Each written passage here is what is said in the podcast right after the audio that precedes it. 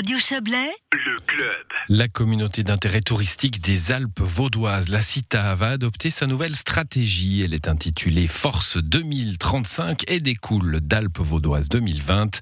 Présentation avec le président de la CITAV, Jean-Marc Udrio.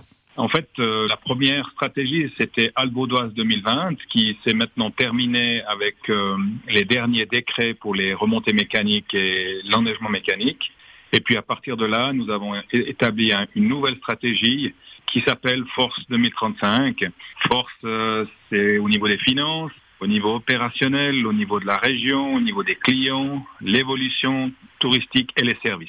Mais qu'est-ce que ça veut dire concrètement? Qu'est-ce qui est imaginé pour la suite? Notamment euh, sous le chapitre des clients et de la compétitivité des Alvaudoises, c'est les domaines d'activité autour des infrastructures, de l'hébergement, de la mobilité, des outils de production et puis bien sûr l'expérience client. Et puis c'est là où le jeu va se passer, c'est le tourisme quatre saisons pour nous. C'est là-dessus que nous voulons et nous souhaitons mettre l'effort principal pour les prochaines années. Comment est-ce que ça devrait se traduire? Vous avez déjà quelques pistes?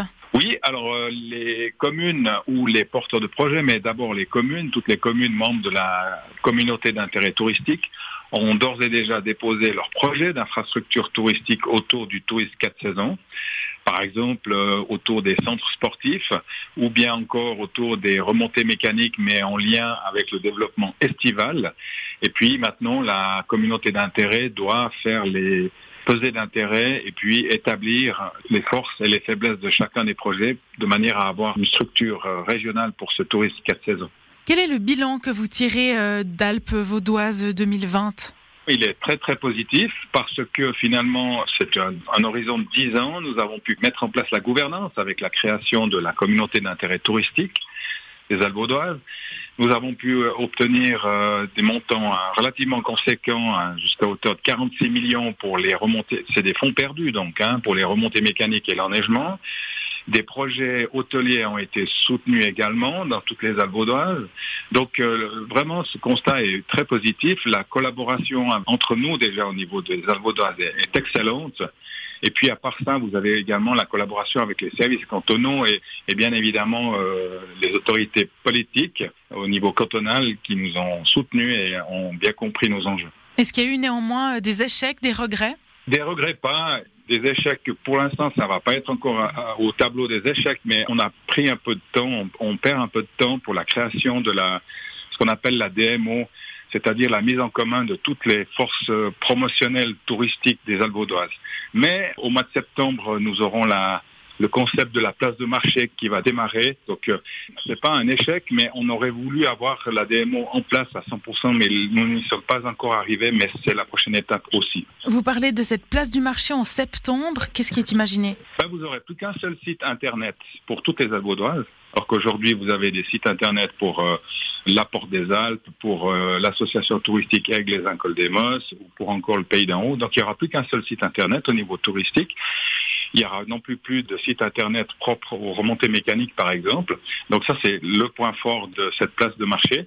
Et puis, cette place de marché sera la place euh, commerciale en fait pour euh, les clients, c'est-à-dire qu'ils pourront acheter par ce système des nuitées d'hôtel, euh, des remontées mécaniques, des journées de ski, des locations de ski, des cours dans les écoles suisses de ski et ainsi de suite. Entre 2000 et 2015, les Alvaudoises ont perdu 107 000 nuitées, soit à peu près 27% et 2100 lits, à peu près 34% pour des raisons internes comme la fermeture ou réaffection d'hôtels ou externes par les changements d'habitude. Cette démo, c'est une façon d'inverser la tendance?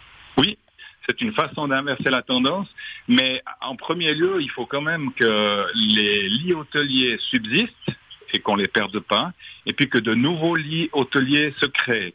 C'est ça qui est très important parce que faute de quoi, euh, votre DMO, elle va perdre de sa substance aussi et puis l'économie touristique fonctionnera bien moins.